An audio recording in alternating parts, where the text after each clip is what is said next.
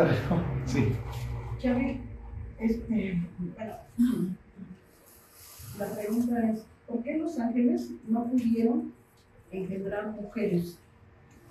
Porque en la Biblia no hay ninguna mujer este, gigante, ¿no? O nefilim. Sí. ¿Será porque ¿Quién sabe? Es que habría que ver, habría que ver, porque acuérdense que en todos estos rollos, o sea, finalmente, por ejemplo, tiene más adelante tiene una mención a Doña Lilith, ahí en, en Isaías 34. Entonces vayan ustedes a saber si no engendraban también cosas femen- femeninas. Para saber, o las sirenitas, ¿no? Porque yo también pensaba, bueno, a lo mejor fue como un candado que se les puso para que no se propagasen, porque si finalmente hubiera habido mujeres gigantes, pues yo creo que la propagación hubiera sido más extensa, ¿no? Sí. Sí, lo que pasa es que, miren, la mitología te da una idea, porque todas las culturas tienen a sus gigantes atlantes, este, etcétera. Es como todas las culturas tienen dragones. Culturas que aparentemente nunca se hubieran, eh, pirámides, etcétera. Y entonces sí, efe- efe- efectivamente, hay diosas. Si me explico, tienen a Astarte, no sé, a todas, a Medusa,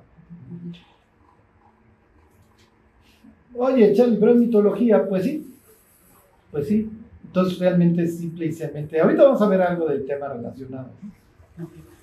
Pero para saber si sí. Para saber si sí.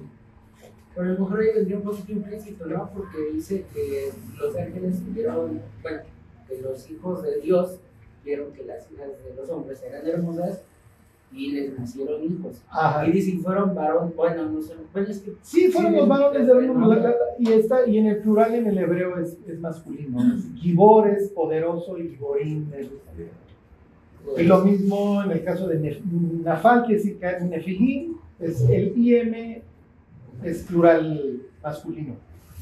Pero, por ejemplo, justo como decía, ¿no? Tenemos ese caso de Medusa. Lo que pasa es que el hebreo es igual que el español en el sentido de que cuando tienes hombres y mujeres manejas el masculino. Todavía no llegaba el feminismo en época. Ni lo sé. Ajá, entonces si tienes niñas y niños, dices los alumnos. Si son puras niñas, dices las alumnas. Entonces también ahí se presta para, para pues, quién sabe.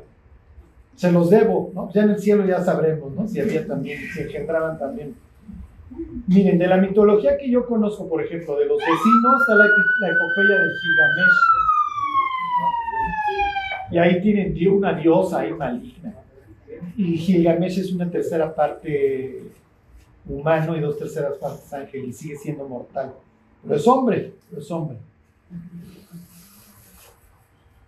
Vas a ver. O sea, en, en ese sentido, sí, nomás estamos realmente especulando. Digo que cuando vamos a la estructura terrenal, pues aquí pueden engendrar hombres y mujeres, ¿no? Pero en la celestial se supone que Sí. ellos no tienen una relación, ¿no? O Es sea, que no miren, deben, pero sí. Desde el momento en que dice Judas que fornicaron, pues sí me explicó, pues que había angelitas o. O sea, se presta para cualquier elucubración. Ahorita vamos a ver pasaje ahí extraño. No sé cuánto nos. No, no me va a tener mucho ahí. ¿Alguna pregunta más? ¿No? Bueno, nada más esa, esa duda que dijiste ahorita de. La, mucha gente dice que Lili fue la primera mujer antes.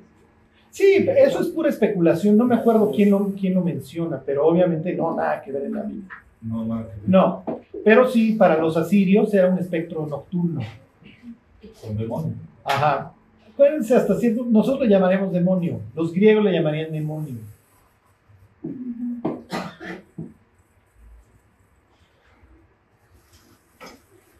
¿Ya? ¿Sí? Ok. Bueno. Nos quedamos la semana pasada, bueno, hace 15 días, en el tema de las apuestas. Les leo desde el 8.36 en manos. Ahí estamos en Bazán, ¿ok? Esto vamos a ver todo este tema. Esto se sigue, esto sigue el mismo hilo, ¿ok? Acuérdense, O sea, mientras nos mantengamos en Cesarea de Filipo, el tema sigue bastante extraño. Ok. El mundo se ha podrido por tres causas originales o iniciales. La caída del ser humano en Génesis 3, la mezcla con los ángeles en Génesis 6 y la rebelión humana manifestada en Babel, Génesis 11. La respuesta para Dios en cada caso pues, es distinta. En un caso es la expulsión, en el otro es el diluvio y en el otro la, división y la dispersión. Finalmente, son golpes que la humanidad va sufriendo. ¿Ok? Este, y así pues, nos arranca la historia. En el caso de la división, la respuesta por parte de Dios para, para subsanar esto va a ser el llamamiento de Abraham. Pero Jehová había dicho, Abraham, vete de tu tierra, de tu parentela. Por eso es que estudiamos al pueblo de Israel. Esta es la respuesta en donde Dios reparte a las naciones, pero se queda con una. Una nación que tiene una característica que es estéril. ¿Ok? Y se los pongo muy fácil. ¿De qué habla la Biblia? Exilio y restauración, ¿ok? Y el sentido en el que eres exiliado es eh, oriental, ¿se acuerdan? Entonces, Adán y Eva los echan para el oriente, Caín se larga al oriente, se bajan del arca y se van para el oriente, a Daniel me lo mandan al oriente, este, el sobrino Lot se separa de Abraham y se va al oriente. Bueno, aquí está Ur de los caldeos y en, Génesis 10 dice que Nimrod, ¿se acuerdan? Esta especie de bestia, el gobernante mundial, el, organizador de esto. Parece que la respuesta humana para el caos es la ciudad. Eso en Apocalipsis 16 tiene esta expresión. Y las ciudades de las naciones cayeron. Bueno, Ur quiere decir llamas. Esta es la tierra prometida, que está el Mediterráneo, ¿ok? Y Dios llama a Abraham a, de Ur. Lo que pasa es que él se queda acá, hace una escala, acá, y luego viene la tierra prometida. Es un hombre que tiene una característica, su esposa que es estéril, porque esa es la idea, que, que esta nación que yo voy a crear sea una nación milagrosa. Piensen en el nacimiento de Cristo, una mujer que no ha conocido hombre, ¿ok? ok, ya nace, este, digo, le intento ayudar a Dios después de un descenso. Israel nunca asciende a Egipto, siempre desciende a Egipto. Abraham desciende a Egipto y cuando regresa trae a Agar, trae toda cantidad de problemas y ya le vamos a ayudar a Dios porque Dios está, Dios está fallando. ¿Se acuerdan de la expresión de Eva? Ya viste que Jehová me ha hecho estéril. ¿Okay? Porque Dios siempre tiene la culpa de todos nuestros problemas. Entonces llega a Agar y entonces esto retrasa el plan para que venga el descendiente que Dios pueda manifestar su poder. Entonces me tengo que esperar 14 años a que este cuate tenga la suficiente edad, de aquel entonces 14, piensen 18 de hora, para alargarlo de la casa y entonces tengo que retrasar el nacimiento de Isaac finalmente Isaac nace. Viene Jacob, sus hijos, lo que ustedes quieran, y entonces Dios empieza a trabajar a través de este pueblo. Este pueblo literalmente o ese proyecto fracasa. Y el fracaso lo narran básicamente los libros históricos, piensen Reyes, Crónicas, y especialmente dos libros que son Jeremías y Ezequiel, ¿ok? Los dos van a acabar exiliados, de eso habla la Biblia, uno en Egipto y el otro en Babilonia. Este, y Jeremías habla de la destrucción, pero que eventualmente va a haber una restauración. Y tiene unos libros del 31 al 33 que le llaman los libros de la restauración. Son los capítulos de Jeremías. Y en uno de estos capítulos, en el 31, Dios le dice que va a ser un nuevo pacto. ¿Ok? Porque el pacto que concerté con ustedes ahí en el cerro, hoy vamos a hablar de los cerros, o sea, nos chispoteó muchachos y eso resultó un fracaso. Al grado que ustedes acabaron dispersos en todas las naciones y hoy tenemos judíos en China, en Polanco, en Argentina, en donde ustedes gusten y manden. Pero eventualmente va a venir alguien que va a arreglar el mugrero, en eso confiamos.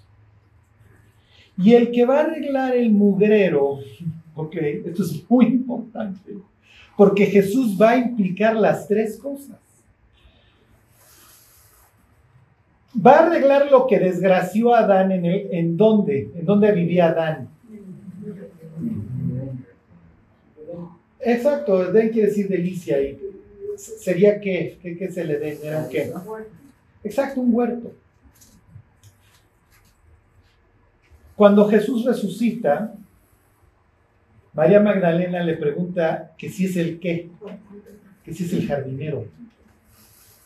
¿A qué se dedicaba Adán? Adán era jardinero. Y me lo mandaron a Oriente, pero no exiliado. El huerto, aclara la Biblia, está en Oriente. ¿Por qué? Porque efectivamente Oriente es donde no está Dios. Entonces, ¿cuál es la labor de Adán?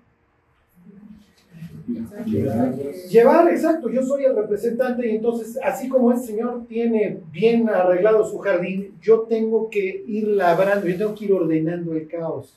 ¿Sí se entiende? Y eso me genera productividad y me genera satisfacción. Ok, ayer que ganaron los Nuggets de Denver, la NBA, bueno, todo es felicidad porque en mi cerebro es que yo conseguí algo. El ser humano tiene esta, está en su DNA, crece y multiplícate. o sea, siempre tiene que estar consiguiendo algo. Entonces, no crean que como lo pintaban los vecinos, los, los mesopotamios, este, los, este, los asirios, no crean que es un esclavo de los dioses. No, es un cuate que encuentra satisfacción en lo que hace. Y las palabras es servir y ministrar, son los verbos que nada más se le aplican en conjunto a los sacerdotes. Adán es un sacerdote. ¿Se entiende? Cristo es donde es aprendido. En un huerto. Y de ahí me lo largan. ¿Ok? Piensa en otra persona que estaba en un huerto y me lo largaron. Adán. Finalmente regresa al huerto y ahí lo entierran y ahí resucita. Y entonces cuando lo ven, oye, eres el jardinero, es una referencia a Adán. Y entonces, sí, bueno, no. Y entonces, no, es el Mesías, es Jesús, y entonces va y lo abraza y le dice, no me abraces, no me detengas, porque tengo que irme a presentar al cielo. ¿Por qué? Porque soy el nuevo Adán que, que arregló todo el mugrero que aquel dejó y me tengo que presentar como el primogénito. Algún fruto tiene que dar el jardín y yo soy el primogénito de los muertos, yo soy el primer fruto de la resurrección. Entonces me voy a ir a meter al jardín, Dios vive en un jardín, me voy a ir a meter a su casa y le voy a tocar y le voy a decir, oye, arreglé lo que hizo. Ok. Viene el descenso de los ángeles, ahorita hablamos de eso. Y número tres, Babel. Como Babel implicó una dispersión de las naciones para que no se juntaran y siguieran edificando sus torres con esta idea de vamos a juntarnos todos contra Dios, Dios generó el pueblo chico, infierno grande, en donde todos nos cuidamos unos a otros, tenemos culturas de honor y tenemos tradiciones. Y si tú no eres de mi clan, tú eres diferente. Funcionaba. Hoy ya no existe. Hoy Peso Pluma es famoso en todo el planeta. ¿Ok?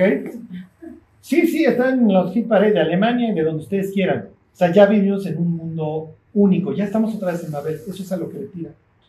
Jesús va a restaurar lo que sucedió en Babel. Entonces, ustedes llegan a Hechos 2 y encuentran una serie de naciones, partos, elamitas, menos, bla, bla, bla, que te encuentras en Génesis 10. En esta tabla de naciones. Tienes 70 en Hechos 2, tienes 70 en Génesis 10. Y antes de resucitar, perdón, y después de, antes de ir al cielo, Jesús les dice, toda potestad me es dada en los cielos y en la tierra. ¿Qué, ¿A qué tienen que hacer ahora? ¿Qué? A todas las naciones, exacto. ¿Por qué? Porque vengo a revertir qué. Sí, pero vengo a revertir qué en ese caso. Babel. Entonces, vuelvo a tomar a las naciones para mí. ¿Sí se entiende cómo estoy revirtiendo Babel? Ok. Bueno, Charlie, entonces te falta la más interesante y la más chismosa. ¿Cómo revirtió la de los ángeles?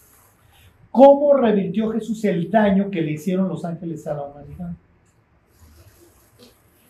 ¿Ok? Y eso es de lo que trata esta historia a continuación. Pero para que lo entendamos, lo que va a venir aquí es una especie de, de, de introducción bastante espantosa. Y luego, ¿qué es lo que hace Cristo?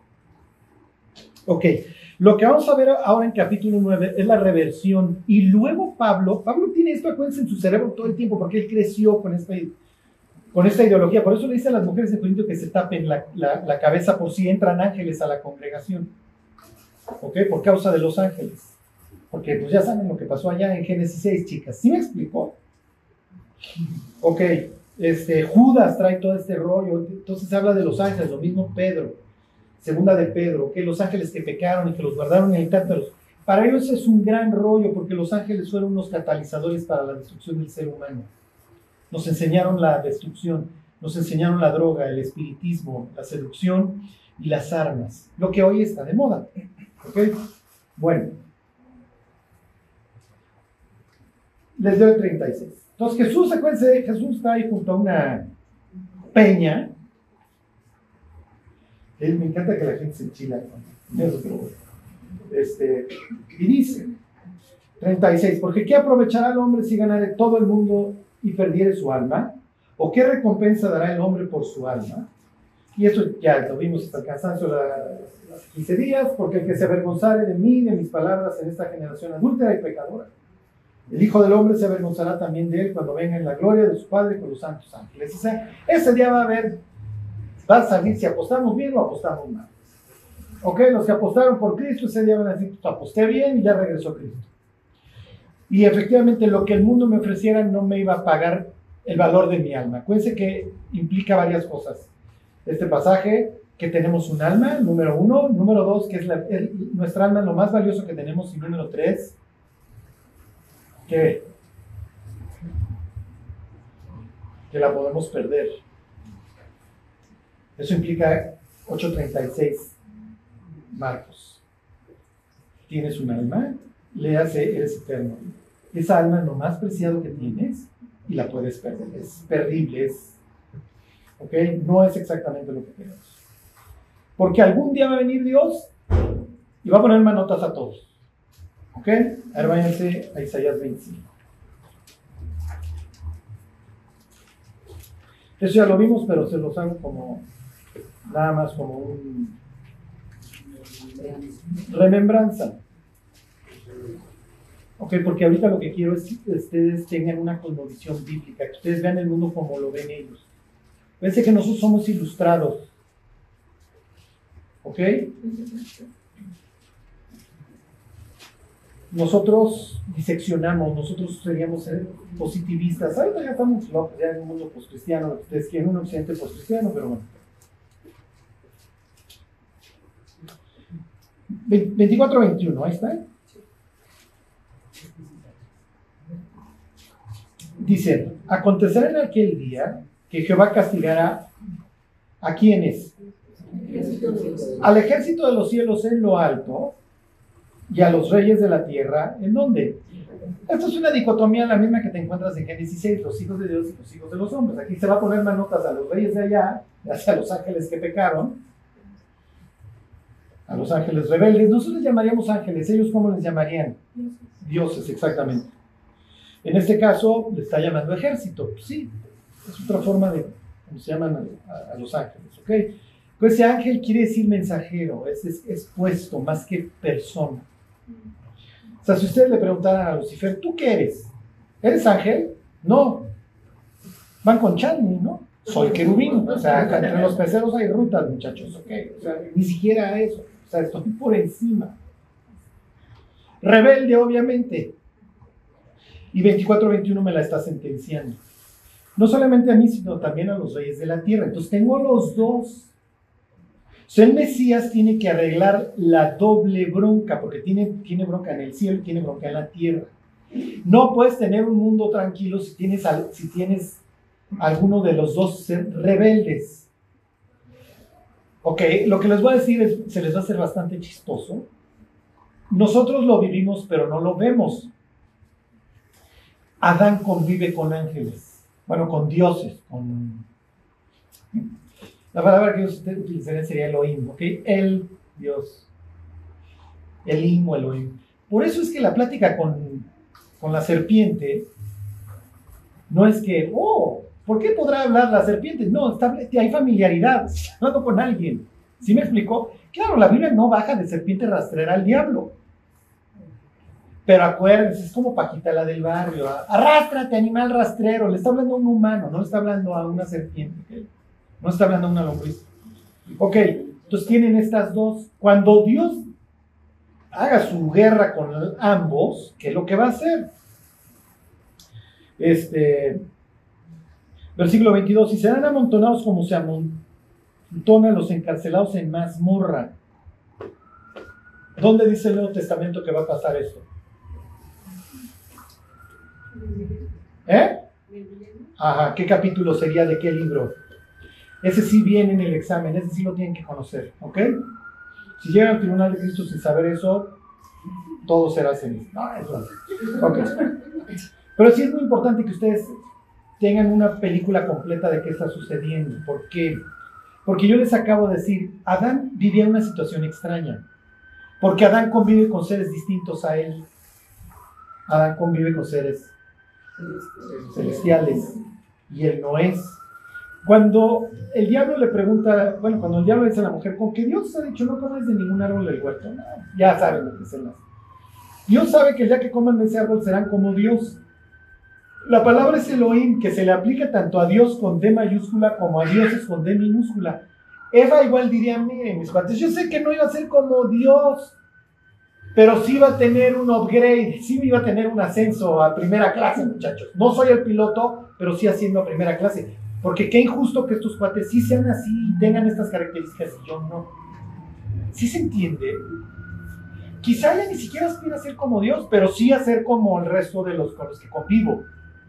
¿Por qué les digo que nosotros somos iguales pero no lo vemos? Porque nosotros también convivimos con seres celestiales, con ángeles, no necesariamente los vemos o no sabemos que son ángeles. ¿Sí se entiende? Igual nos ha pasado que alguien llegó, te hizo el paro en el momento que estaba explotando el lugar o lo que ustedes quieran, y tú no sabías que era un ángel. Eso pasó en Sodoma y Gomorra, ¿te acuerdan? Eso va a pasar en el milenio también. Ahorita, ahorita les digo, es que es mucho lo que les tengo que explicar, ¿ok? Pero, pero sí, sí va a pasar eso. Sí va a pasar. Ok,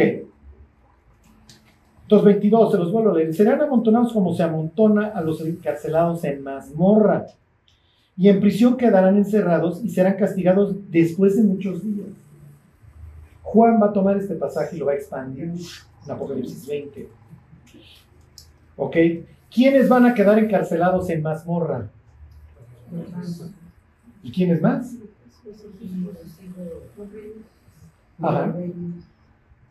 Luego les explico la cosmovisión. Pero ambos, ambos enemigos quedan. Unos en el abismo, otros en el infierno. No es lo mismo. Ok. Isaías no le importa el detalle, nada más dice que tanto unos como otros les ve como en feria, ¿ok?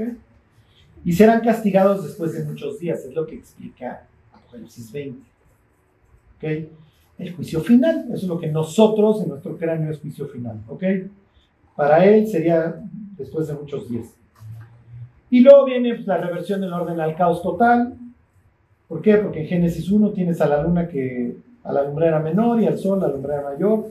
Y aquí en el 23 dice, la luna se avergonzará y el sol se confundirá cuando Jehová de los ejércitos reine en el monte de Sión. Eso es muy importante. ¿En dónde va a reinar Dios? En un monte. ¿Ok? Y en Jerusalén y delante de sus ancianos sea glorioso. Entonces el consejo va a establecerse en el monte. Esto es muy importante. Y cuando Jesús venga va a haber fiesta en dónde? En el monte. Eh, versículo 25, 10. Dice, porque la mano de Jehová reposará en dónde? En este monte.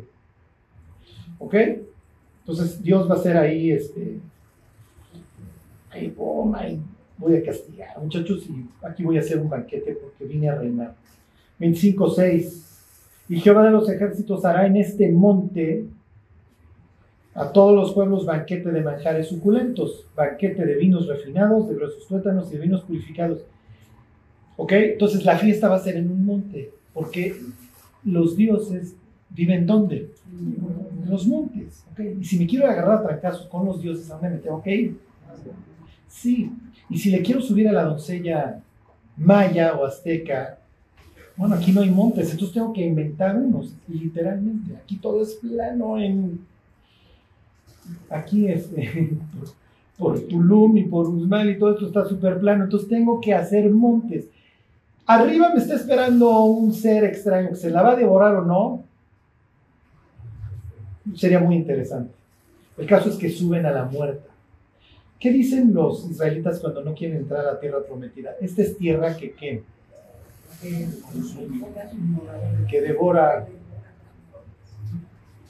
Y fíjense, esto se va replicando por todo el planeta.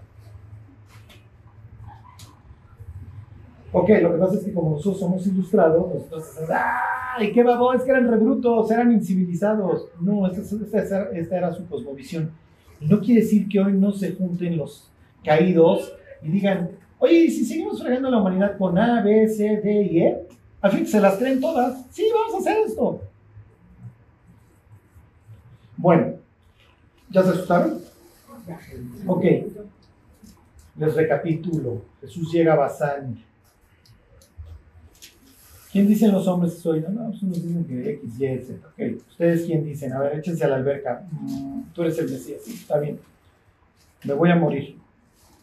Oye, no, espérate, no digas tonterías. El que está diciendo tonterías eres tú, mi cuate. Deja de estar fijando tus ojos en las cosas de los hombres. Entonces llama a las personas.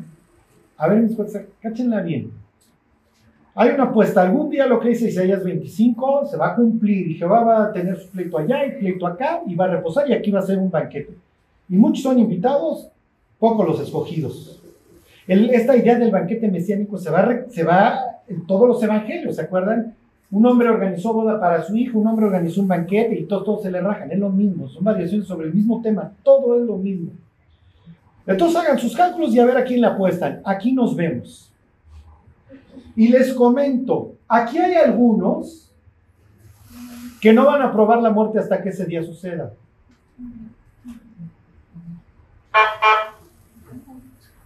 Y entonces, ¿qué está diciendo? Los leo. 9.1. También les dijo, de cierto os digo que hay algunos de los que están aquí. Marcos 9.1 que no gustarán la muerte hasta que hayan visto el reino de Dios venido con poder. Se los vuelvo a leer. También les dijo, de cierto os digo que hay algunos de los que están aquí, piensen que Jesús está haciendo la bolita. A ver, vengan. Hasta la fecha es un lugar increíble, es un lugar turístico, hay chorros de gente yendo y viniendo y visitando. Y se llama Pañas en honor a Pan. La gente no dice fui a Bazán, dice fui a, o a Cesarea de Filipo, a lo que era Cesarea de Filipo, o actualmente los letreros y los mapas dicen Pañas en honor a Pan. Bueno, pues ahí está Jesús en Pañas. Hagan sus apuestas y les quiero decir, hay personas, ¿qué palabra usa? Hay algunos que están aquí que no van a morirse, que no van a gustar la muerte hasta que, hasta que llegue ese día. Ok, tú eres un incrédulo docto. Tú te dedicas a destruir la Biblia. Llegas a este pasaje y ¿qué dices? ¿Se cumplió o no la profecía de Jesús?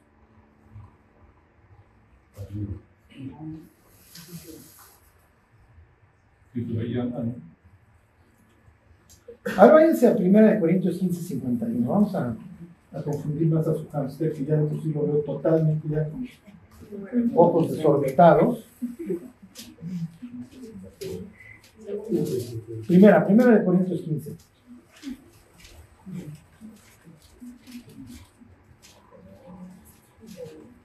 Quince cincuenta y uno.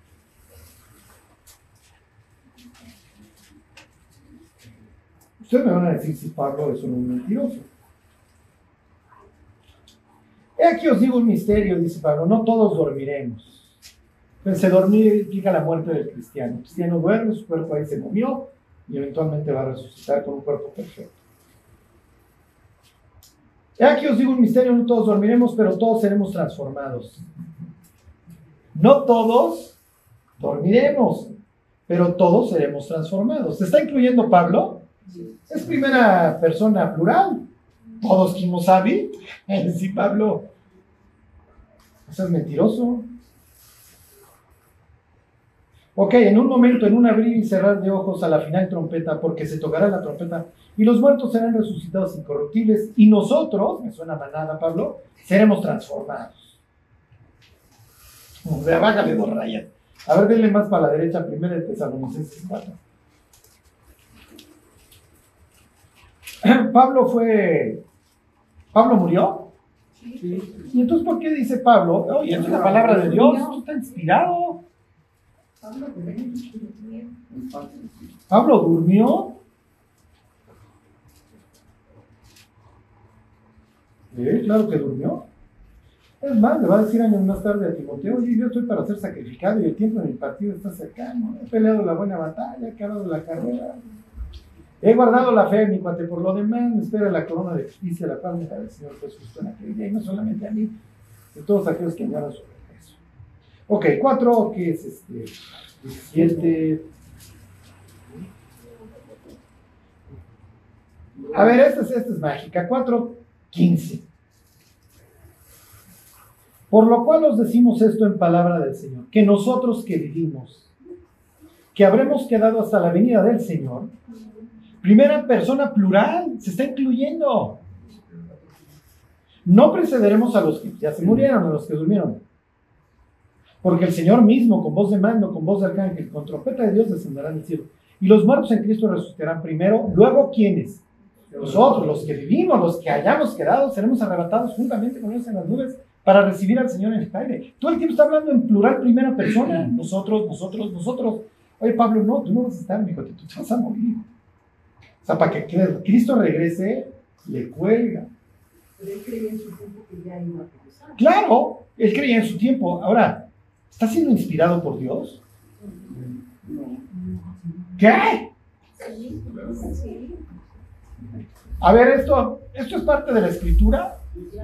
Y entonces, ¿qué, ¿qué, pensamos? Que los santos hombres de Dios hablaron, ¿qué? ¿Siendo qué? Inspirados por la palabra de Dios.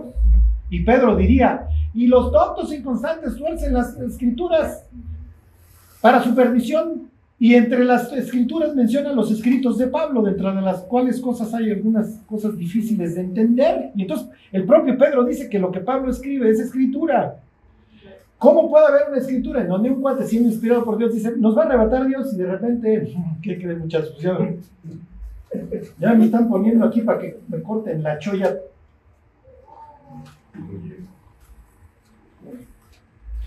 Ok, estoy siendo cruel con ustedes, ¿ok? Y de eso se trata. Tenemos que entender qué creemos. Llega el muchacho cristiano feliz a la universidad y ahora sí voy a poner pintos a todos. Y en el segundo round ya lo destrozaron. Porque creemos que inspiración es... No, inspiración es que Dios me está yendo a escribir esto. ¿Ok? Y sí, efectivamente, yo pues, pienso que Dios me va a llevar y por eso quiero ir a España, porque España es el último resquicio del planeta. Oh, te falta todo América y queda un chorro de planeta para allá, Pablo. Sí, sí, pero cuando yo llegue hasta España, porque ya lo tengo que llenar hasta allá, va a venir Cristo, porque pues, es a donde yo entiendo que ahí termina el mundo. Y entonces ya llené el Evangelio, y pues no dijo Cristo ahí en el Monte de los Olivos que el Evangelio se iba a predicar a todas las naciones antes de que regresara. Si llego a España, ya la hice, muchachos. Te faltamos los mexicas, mi Pablo. O sea, te falta chorro de. Y si eres suficientemente hasta Argentina, vas a tener que llegar hasta Buenos Aires. Te falta un chorro. Entre paréntesis, llamo a los argentinos. Pero bueno, eso ya es otra historia. Ok, regresense a Marcos. Una cosa es que, que, que, Pablo piense, Pablo no es omnisciente, Pablo no es el Mesías, y tú está bien, Pablo, te la pasamos a ti. No. Y es más, además, hasta en 2 Timoteo dijiste, pues miren, mis yo les había dicho que Dios nos iba a rescatar. Pues a mí no. A mí no, y que todos íbamos a ser transformados, pero no todos íbamos a morir. a mí sí me va a tocar por la vía del cloroformo puro. ¿Por qué? Por la vía del knockout. Habrá otros que se echen la toalla antes y les digan sálganse de ring sin sufrir el knockout, pero usted, pero yo no, a mí sí, yo sí me voy por la vía del cloroformo, ni modo. Ok, te la pasamos a ti, Pablo. Y efectivamente está siendo inspirado por Dios, Dios te está guiando a que tú escribas esta carta y efectivamente nos inspira a esperar este evento, etcétera. Está bien, qué bueno. Pero a ti Jesús no te la vamos a pasar, ¿eh?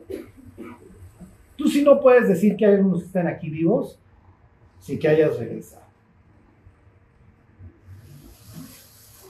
Si yo soy un incrédulo docto que le sea la Biblia y yo me dedico a destruirla y, sé de los pergaminos y ya me fleté todos los rollos del mar muerto y etcétera, etcétera, a mi cristiano universitario que me sale con que la Biblia es la palabra inspirada por Dios, yo le aviento Marcos 9.1 y le digo, ¿qué onda, tonto? Porque todos los que estaban ese día ya se murieron. Los que intentan ahí rescatar el pasaje es bueno, lo que se refiere es que hay maderas que no hagan barniz. Eso es lo que, Cristo quiso decir. Entonces tienes que salir como vocero de Vicente Fox a intentarla arreglar de alguna manera. Y hay otros honestos que te dicen, este es un pasaje muy difícil de desentrañar. Sí, pero si tú en tu cráneo tienes Bazán, Panias, y que ahí descendieron y ahí lo están esperando, y ahí te fui a picar, y de ahí me voy a subir a un cerro, porque te estoy buscando el pleito entonces, ¿de quién está hablando Jesús?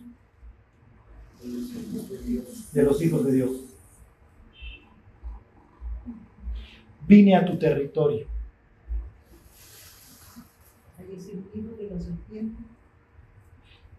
Miren, tómenlo simplemente como que este es un sitio que está cargado espiritualmente. Y entonces, si yo tengo todo el trasfondo, yo sé que el Mesías viene a arreglar Génesis 3, por eso no van a jardinero, Génesis 11, por eso vayan a todas las naciones, pero Génesis 6, ¿cómo lo restauro?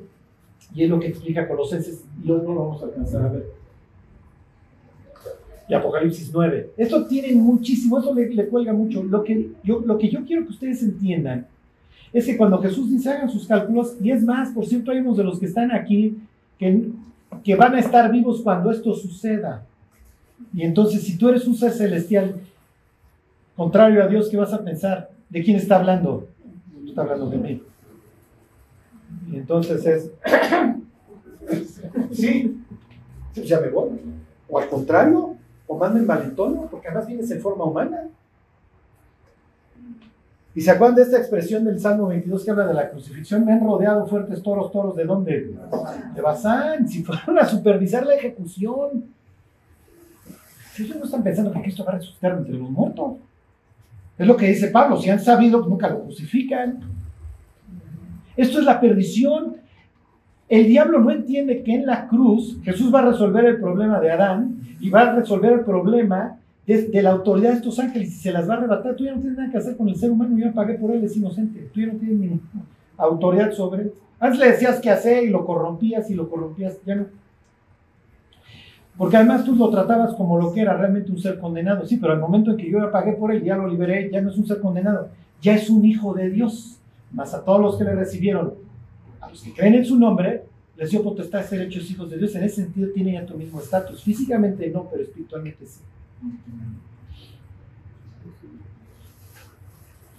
Entonces, cuando Jesús dice, ya hay algunos de los que están aquí que no van a gustar la muerte, no hay forma de decir, bueno, es que está hablando de gente tan necias que aunque vieran el reino de los cielos venir, no se arrepentirían. Pues sí, o sea, puedes usar esta expresión, no, este, aunque viera a Cristo regresar no se arrepiente. Sí, puede haber gente así, pero no lo que está diciendo en el pasaje. El pasaje es muy claro. Jesús está diciendo, hay gente, hay aquí gentes, bueno, no gente, hay aquí algunos que no van a gustar la muerte hasta que, hasta que esto suceda. Y si yo tengo el trasfondo de los ángeles caídos en Bazán, que es lo que tiene el auditorio completo, que estoy contra las puertas del infierno, el Mesías viene a arreglar el descenso de los ángeles, les viene a arrebatar, y es lo que dice Colosenses. ¿Ok? ¿Qué es lo que va a hacer Jesús a continuación? Versículo 2. Seis días después, Jesús tomó a Pedro, a Jacobo y a Juan y los llevó aparte solas a un monte alto.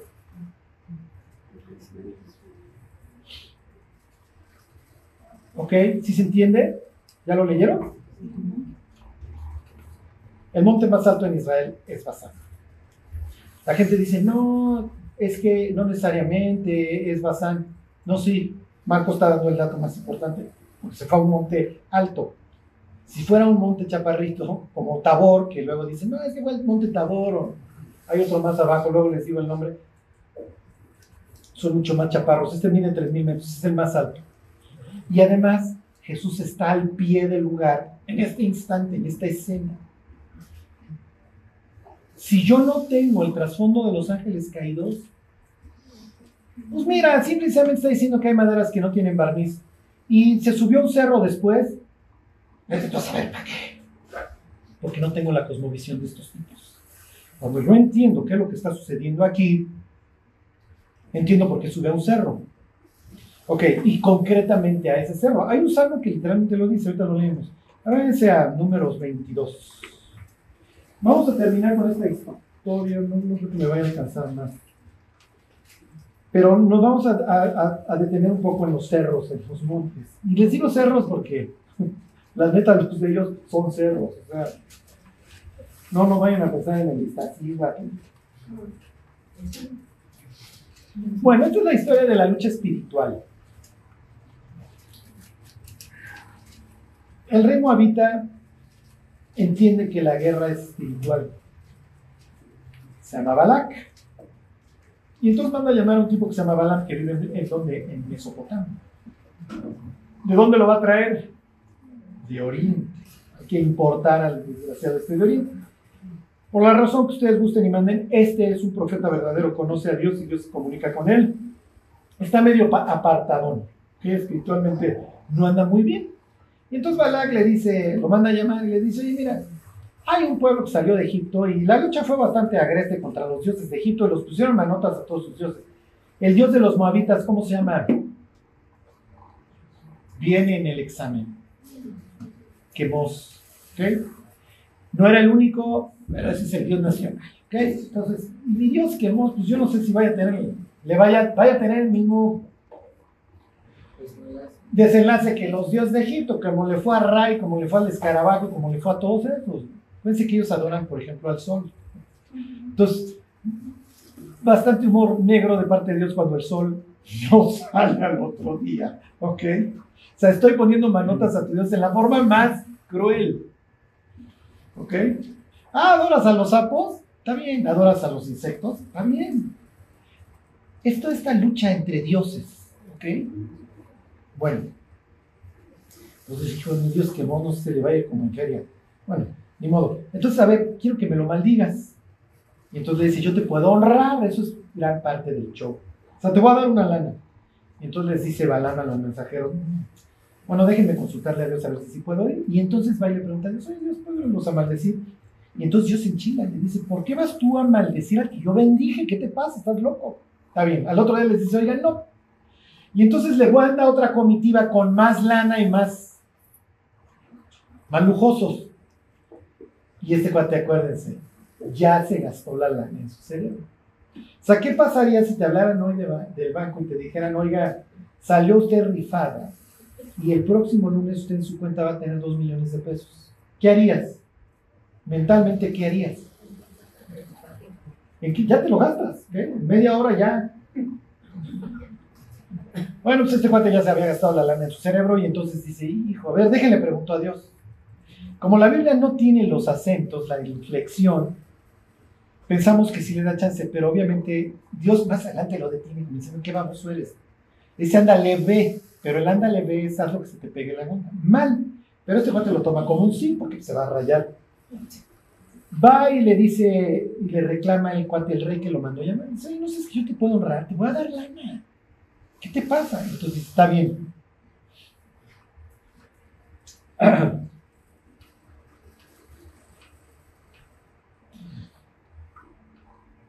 Les leo 22.36.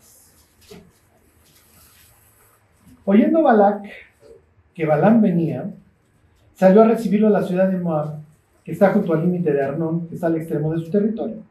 ¿Sabes qué está ansioso de que llegue el profeta? Y Balak dijo a Balaam, no envié yo a llamarte, ¿por qué no has venido a mí? ¿No puedo yo honrarte?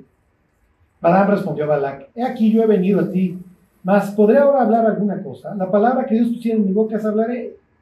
Y fue Balaam con Balak y vinieron a Kiratusot y Balak hizo matar bueyes y ovejas. Y envió a Balaam y a los príncipes que estaban con él. Hizo un pachangón. La misma expresión en un contexto similar se utiliza cuando Josafat va a visitar a, a Acab. Entonces dice que Acab hizo matar bueyes para Josafat porque lo quiere, lo quiere incorporar a su maldad. Bueno, versículo 41, aquí está lo importante. El día siguiente, importante para efectos de este caso, Balak tomó a Balaam y lo hizo subir a Bamot. Bal, Bemot en hebreo quiere decir alturas. Baal quiere decir Señor. Entonces vamos a las alturas del Señor. Mi Señor, mi Dios, ¿ok? Y desde ahí vio a los más cercanos del pueblo. Y Balaam dijo a Balak, edifícame aquí siete altares y prepárame aquí siete becerros. Balak hizo como Balaam y ofrecieron bla, bla, bla. Les leo el 3. Y Balaam dijo a Balak, ponte junto a tu holocausto y yo iré. Quizá Jehová me vendrá al encuentro y cualquiera cosa que me mostraré te avisaré. ¿Y a dónde se va? Y se va a un monte. Porque ¿dónde me encuentro con Dios? En un monte. Ok. Este, obviamente ya saben, en vez de maldecirlo lo acaba bendiciendo. Eh, versículo 15, 23, 15. Entonces él dijo a Balac, ponte aquí junto a tu holocausto, nuevas instrucciones, a ver si ahora sí funciona. Y yo era encontrar a Dios ahí, y Jehová salió al encuentro de Balaam puso palabra en su boca. Nuevamente la idea es que se lo encuentra en un monte, en un cerro. Ok, me voy a brincar al 27. Y dijo Balac a Balaam, te ruego que vengas, te llevaré a otro lugar, por ventura perecerá bien a Dios, que desde ahí me los maldigas. Y Balac llevó a Balaam a la cumbre de peor que mira hacia el desierto. ¿A dónde lo lleva? A una cumbre.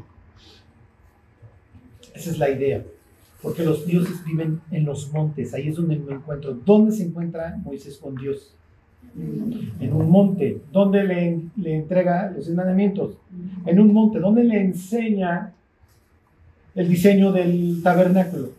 En un monte, porque ahí nos encontramos. Ahí es donde yo vivo en el monte de Sion. Y es lo que dice Isaías. Cuando yo venga, yo voy a vivir en un monte. Los montes implican estabilidad, por eso es que yo vivo ahí. Les enseño los versículos y les digo una última historia y nos vamos. Digo, nada largo. A ver, váyanse. Salmos, Salmo 15. Y la próxima semana vemos en los, en los libros proféticos acerca de los montes. Ahorita nos vamos a, a limitar nada más a estos dos y ya. Los montes implican dos cosas. Es inaccesible, Dios habita en luz inaccesible, y estabilidad. Como es estable el lugar, ahí voy a vivir y ahí voy a poner a mi consejo. Lo acabamos de leer en Isaías, ¿se acuerdan? Voy a, ahí voy a estar con mis ancianos. Ok, ¿Qué les dije? Salmo 15. Ok, entonces viene esta pregunta del ascenso, porque pues vamos a ascender así como este cuate asciende a buscar a Dios al cerro. Salmo de David. Jehová, ¿quién habitará en tu tabernáculo? ¿Quién morará en dónde? En tu monte santo. Y entonces ya el íntegro, el este, el otro.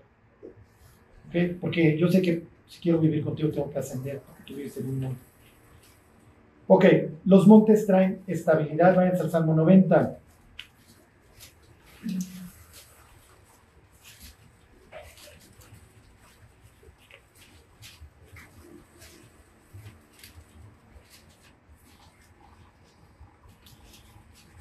Ok, oración de Moisés, varón de Dios. Señor, tú nos has sido refugio de generación en generación, antes que naciesen los montes y formases la tierra y el mundo.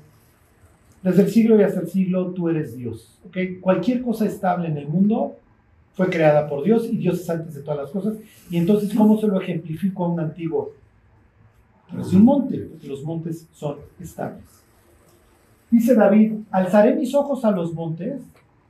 No, ¿de dónde vendrá mi socorro? Mi socorro viene del Señor que hizo los cielos y la tierra, y Él me guardará de día y de noche. Guardará mi entrada y mi salida, etcétera, etcétera. La próxima semana le seguimos con los poéticos y luego los proféticos. Y nos pudiéramos echar semanas y semanas hablando del tema, porque esa es su cosmovisión. Los montes implican estabilidad, es donde viven los dioses, se relaciona con los poderes. Es un Apocalipsis se hablan de dichos montes. ¿Ok? Entonces, para que ustedes vayan leyendo la Biblia y lean montes. Ok. Con esto termino. Dice Jesús, el que oye mis palabras y las hace, le compararé a un hombre prudente que edificó su casa sobre qué? Ok. Acuérdense que el griego no nos hace muchos favores. Y entonces, nosotros pensamos en qué historia. Neta, ya, ya, que le salga el niño interior. ¿En quién piensa cuando un hombre edificó su casa sobre la roca? Claro, tenemos una persona honesta entre nosotros. Todos pensamos en los tres puercos, claro que sí, los tres cerditos. Claro, porque el tercero es el prudente que edificó su casa de roca. Sí, y Jesús diría, está bien, si está bien, es captaron. Si pensaron en los tres cochinitos, está bien. En el tribunal de Cristo la damos por buena, muchachos.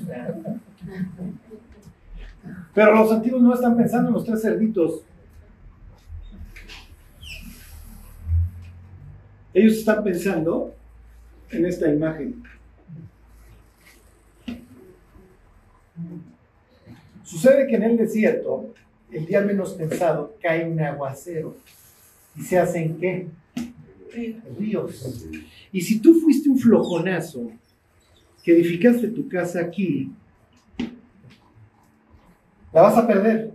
O sea, por eso dices que pega con ímpetu. O sea, como, ay Dios, o sea, pues sí te entiendo lo de sal, que el lobo va a soplar, pero no, no, o sea, literalmente te mueres, te ahogas.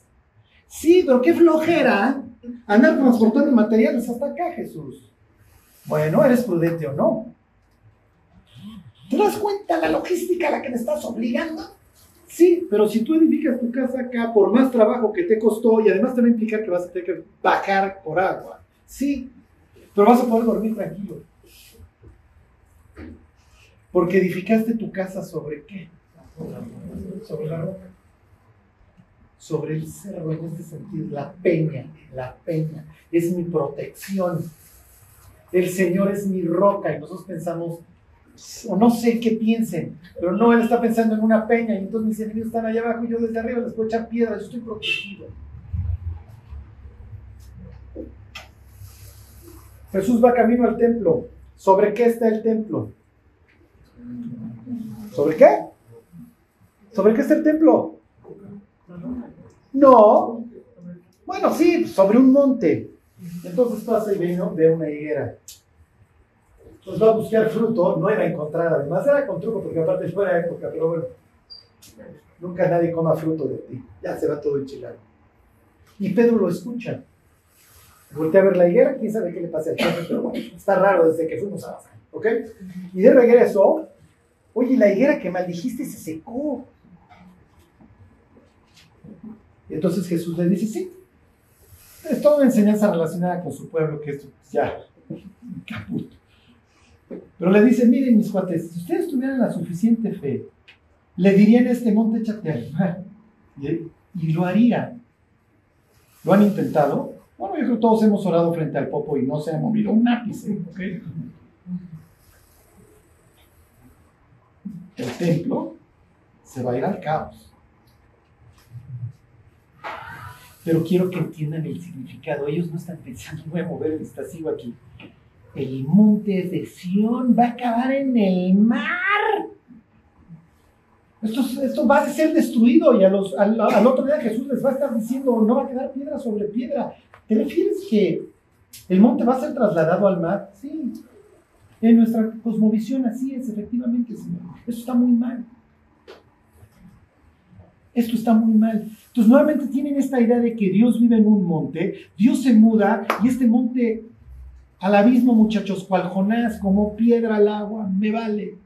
Lo entendieron los discípulos, lo entendieron perfecto. Eventualmente, en ese instante.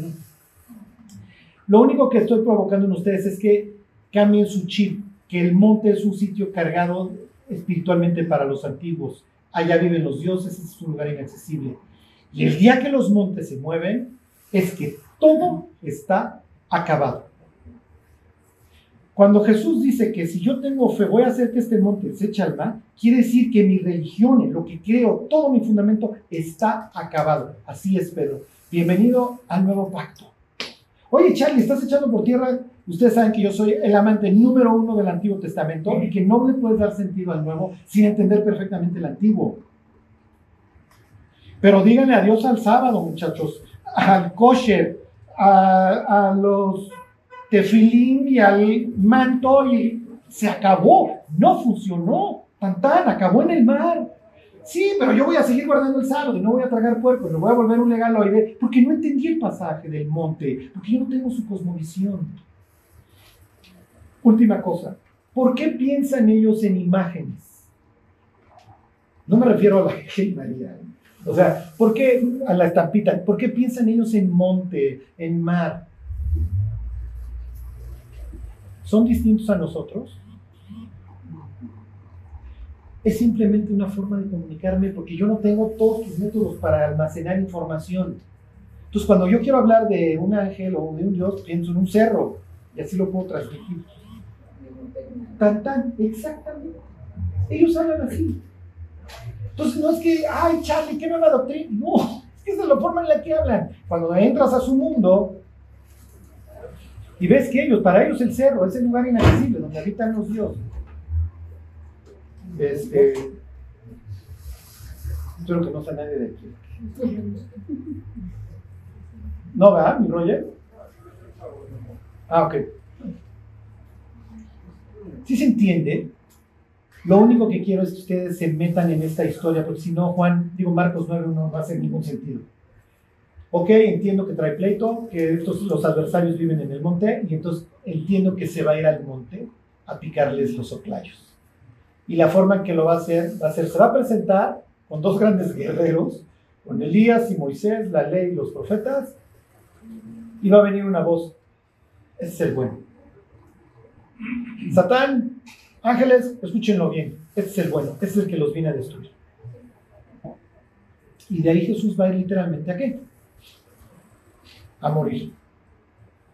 Bueno, miren, cuando tenemos este tipo de pláticas, la pregunta sería, ¿qué, te llevas? ¿Qué...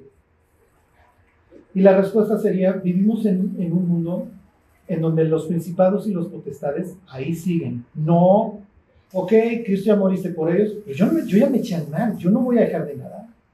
Y yo voy a perjudicar al ser humano y a los cristianos con todo y los voy a confundir y los voy a hacer que pongan sus ojos en las cosas del mundo, se vuelvan mundanos, que vean la serie, que no te busquen. Voy a destruir sus vidas. Porque cada alma que yo me lleve al infierno, a la mazmorra, como dice Isaías, a mí fue una ganancia, una pérdida para ti. Eso es como ellos lo ven. Entonces, que no nos vayamos con las cosas del mundo es muy atractivo y vamos a tener una lucha diaria. Por eso es que Cristo antes de echar todo este rollo dice, carguen la cruz, mi cuate. En el sentido de, les va a doler. Cuando ustedes tengan el placer y me voy por la libre y me vale a seguirme, muchas veces les va a doler. Porque la fácil, por eso es la fácil. La puedes hacer aquí. O puedes tomar la difícil. Bueno, vamos a orar y vamos a rogarle a Dios que no nos permita tomar la fácil. Sí. ¿Podemos orar por Marco Polo Flores Reyes para su descanso? ¿Qué? ¿Dónde está? Eh, ya voy Bueno, miren, les, les, tengo noticias. Ya no hay nada que hacer. ¿eh? Lo que haya hecho. Por eso es en vida. Por eso es en vida, acuérdense. Este. Bueno, pues vamos a en los Dios, te queremos dar gracias por, por tu palabra, Señor. Ayúdanos a, Ayúdanos, Dios, a no perder de vista el, el futuro que tú has preparado para nosotros, Dios. Dios, que no seamos cortoplacistas, que no nos vayamos en el mundo que ha ido construyendo el diablo y sus ángeles.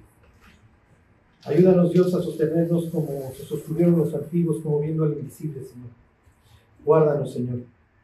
Cuídanos en nuestra peregrinación y que podamos alcanzar todo, todo lo que tú te has propuesto en nuestra vida. Que así sea. Te lo pedimos por Jesús. Amén.